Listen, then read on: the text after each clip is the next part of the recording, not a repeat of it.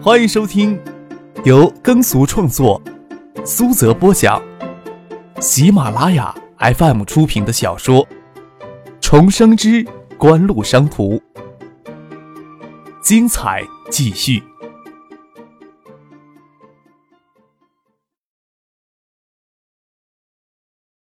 第五百五十五集。唐英培贼他妈的郁闷，刚从拘留所里出来一个晚上，时间都不到，又给蜂拥进来的警察给死死的按在酒店的豪华大床上，心里郁闷的大叫：“这他妈还是五星级涉外酒店吗？着个急都警察来抓！”两个小姐也颇为意外，惊恐的拿床单遮住雪白的肉体。唐英培给反靠着带出房间，看到他大哥唐英玉也受到同样的待遇，他憋了一肚子的火，冲着揪住他胳膊的警察大声嚷道。是谁他妈的整我们？有种露头出来！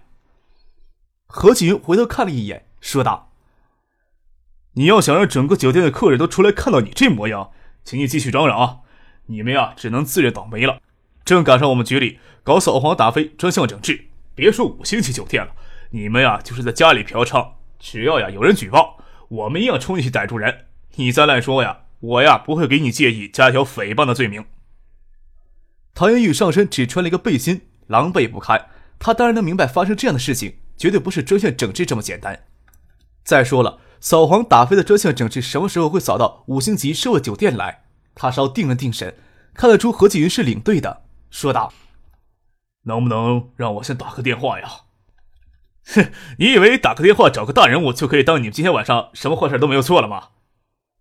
何继云目光冷的盯着唐英玉。又压着嗓子吩咐手下警员：“将他们押回局里去，别听他们废话。”给分别押上两部警车。唐玉虽然对建业情况不是很熟，听着车窗外桥下的江水声，借着蒙蒙亮的天光，看到车次驶上一座大桥，又起了疑心，警惕的问起他坐在身边的警员：“你们是哪里的警察呀？想把我们带到哪儿去啊？”“高新区分局。”“怎么？高新区分局就不能到新世界执勤了？”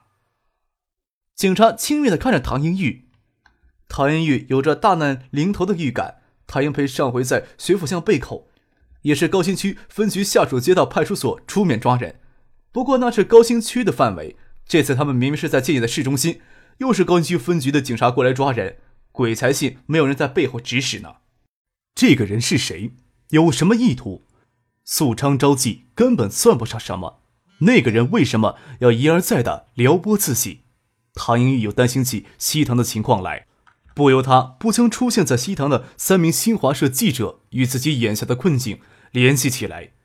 可惜他人给控制以后，不要说接触手机了，他们给带离建大酒店里，甚至都没有惊动住在楼下的下属。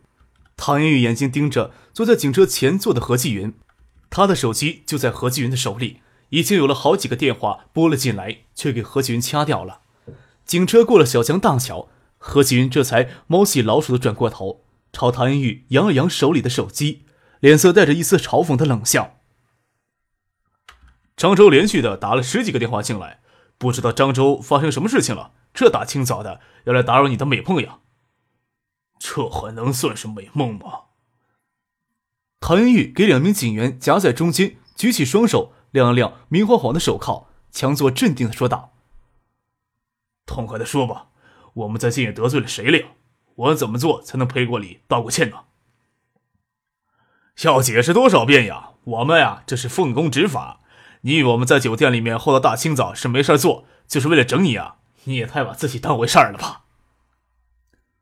何菊还一本正经的跟唐玉说话，他兜里的手机响了，接了手机，说道：“他们俩呀，还算安静。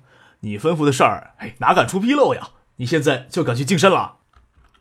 将唐英培、谭运两兄弟控制住，西塘的人势力就成了一盘散沙，没有人站出来主持局面。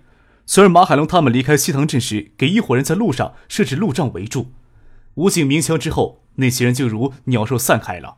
马海龙他们这时候已经出了西塘镇的范围，就算漳州警方高层出了蛀虫，也不可能有胆量公然派出警力围堆武警的车辆。就算有胆量，也要所有的警察都听命才行。张克希望江南省省厅能直接介入此案，至少也要给江南省政府、给梁伟发留几分颜面。北京崔文义那里确定人没有生命危险了，也不反对交给江南省省厅处理此案。这时候，新华社总社及江南分社都惊动了。新华社记者给地方势力非法拘禁的事情，这些年绝少见。江南分社的负责人已经与江南省公安厅厅长谭以清随警队一起在京张国道线的金山收费站处等候。崔曼急不可耐要赶去金山确认他哥安然无恙，最早的长途班车要等到早上八点，火车还要晚上。他妈妈还有他嫂子人还给救出来之后，才知道发生了什么事情，会坐最早的班机从北京赶去金山。张克想着，建市警方还可以嫖娼招妓的名义将唐英玉、唐英培两兄弟关押十五天，最好能在十五天之间对漳州案情的侦查取得突破性的进展。那样就可以让唐英玉、唐英培两兄弟一直留在里面，不至于放他们出来再节外生枝。张克要赶去金山，为这次的案子再跟梁伟发见一面。毕竟在金山只能依赖于梁伟发推动案情的侦查，要不然给某些有心人拖上一拖，说不定就要让主要的案犯有机会逃到国外去。夫俊赶回学府巷，张克就通知他马上去金山。虽说一宿没睡，在车上正好能补睡一觉。崔曼听张克说要送他去青山，就跟着下了楼。这时候天已经蒙蒙亮了，远处的雁归湖水浮着一层轻雾的光，只看得到停在网吧门前有些笨头笨脑的奔驰车，有些诧异。傅俊从前座下来，打开车门，请崔曼上车。崔曼矮身之际，看到后车厢里翟丹青那张让绝大多数女人看了都会心生嫉妒的脸蛋儿，微微的一怔，回头要看张克，张克已经转到另一面上车了。啊小崔主任您好，我是工商管理硕士春季班的翟丹青，我们算是校友，很早就听张克提起过你，这是第一次见面。翟丹青盈盈一笑，伸出手让崔玉曼搭着坐进来，回头看张克在他身侧已经闭目养神了，又笑着说：“啊，张克这孩子总不让人省心，小崔主任一定也很为他苦恼吧？”听翟丹青在崔面面前冒充自己的长辈，张克又不能睁开眼训他，只有随他乱说了。这个三年前就恶名满海州的学生身上，真藏着太多未解的谜。翟丹青是那种说不上冷艳，又说不上妩媚的女人，平笑之间有着温婉的风情，夹杂的太多复杂的气质，却让她的娇艳容颜更具迷人的魅力。崔曼平时对自己容貌还蛮有自信的，这时候又在想，这个女人跟张可是什么关系呢？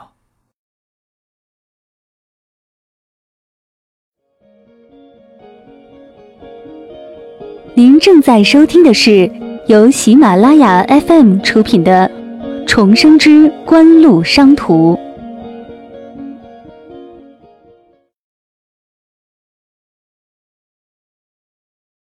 奔驰车出了学府巷，巷子口又有辆黑色别克商务车跟上。要不是父亲坐在前排，拿着对讲机在联络，崔曼还不知道前面一辆黑色商务车是跟他们一起的。担惊受怕了一宿，直到人给救了出来。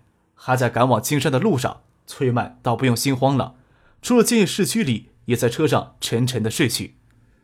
崔曼再醒过来时，天已经大亮了，正驶上前往金山的国道上，也不知道还有多少时间才能赶到金山。隔板放了下来，看不到前排的情形。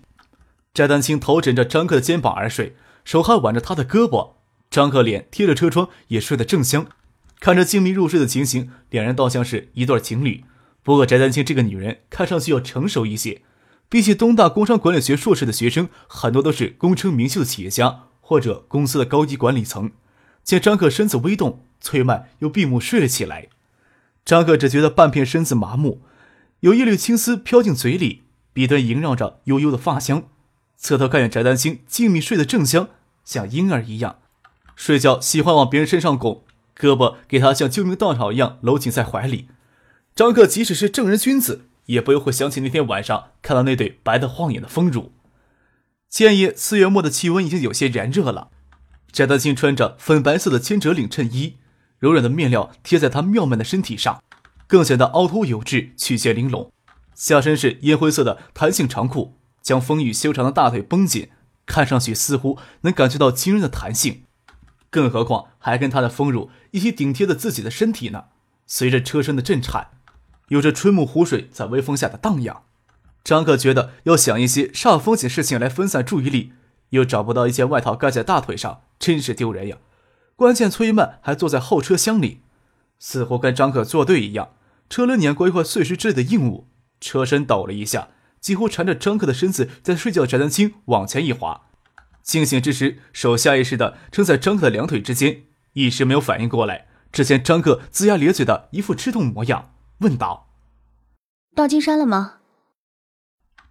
厄尔才反应过来，感觉撑错地方了，一抹潮红飞上脸颊，惊慌的收回手，却强作镇定的附到张克耳边嘲讽。你们男人整天都在想什么东西啊？张可痛的龇牙咧嘴，听翟丹青在耳朵边说这种不着边际的话，只有侧过身子来，面朝车顶而坐，双腿交叠着。二十岁的年轻身体的确很好，但是两腿之间隆起一团，未免太难看了。从车窗模糊的倒影里看到翟丹青屁眼看着那里在皱眉，似乎在看很丑陋的东西。张可哭笑不得，跟这娘们儿。要么自己占上风，要么他占上风。崔玉曼呀，还在车里呢。这时候只能从车皮夹里拿了报纸摊开，在膝盖上遮丑。见张克这个样子，柴丹青倒不用心慌了，知道他怕在崔玉曼面前出丑，抿着嘴嫣然一笑，有着调戏男孩子的乐趣。刚醒来时，发现两人大腿肉隔着薄薄的两层紧贴着，他提臀坐着，让两人不要这么挨得紧。这时候舒了一口气，又放松的坐了下来。还弯想要去看张克膝上的报纸。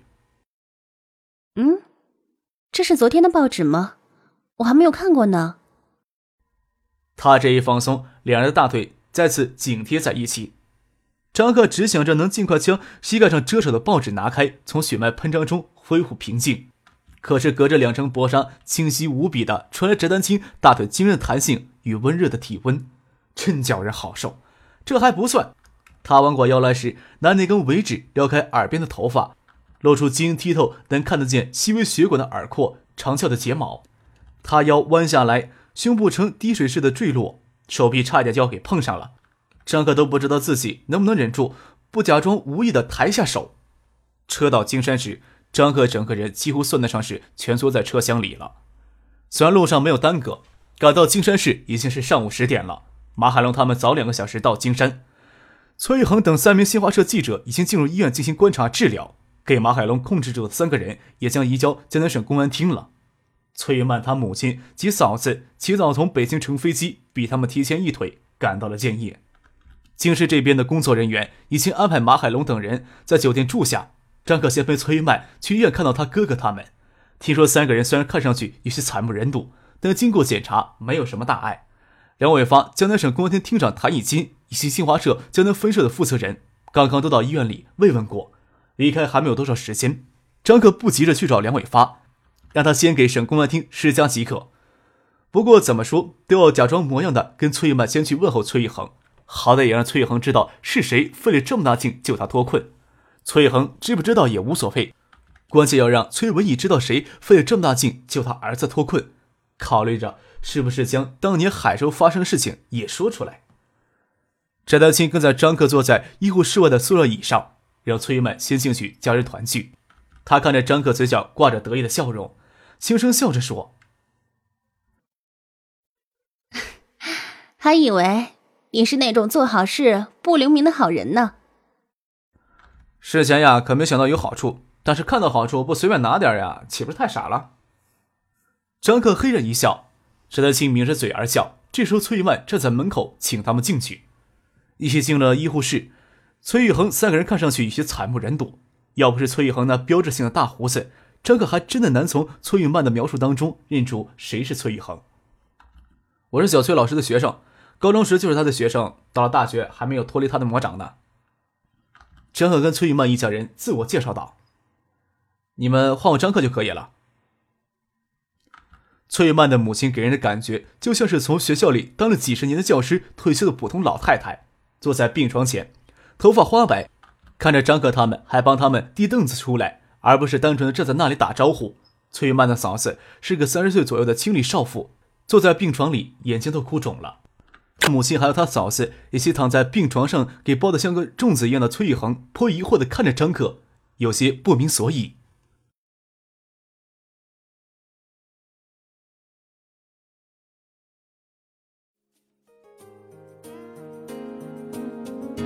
听众朋友，本集播讲完毕，感谢您的收听。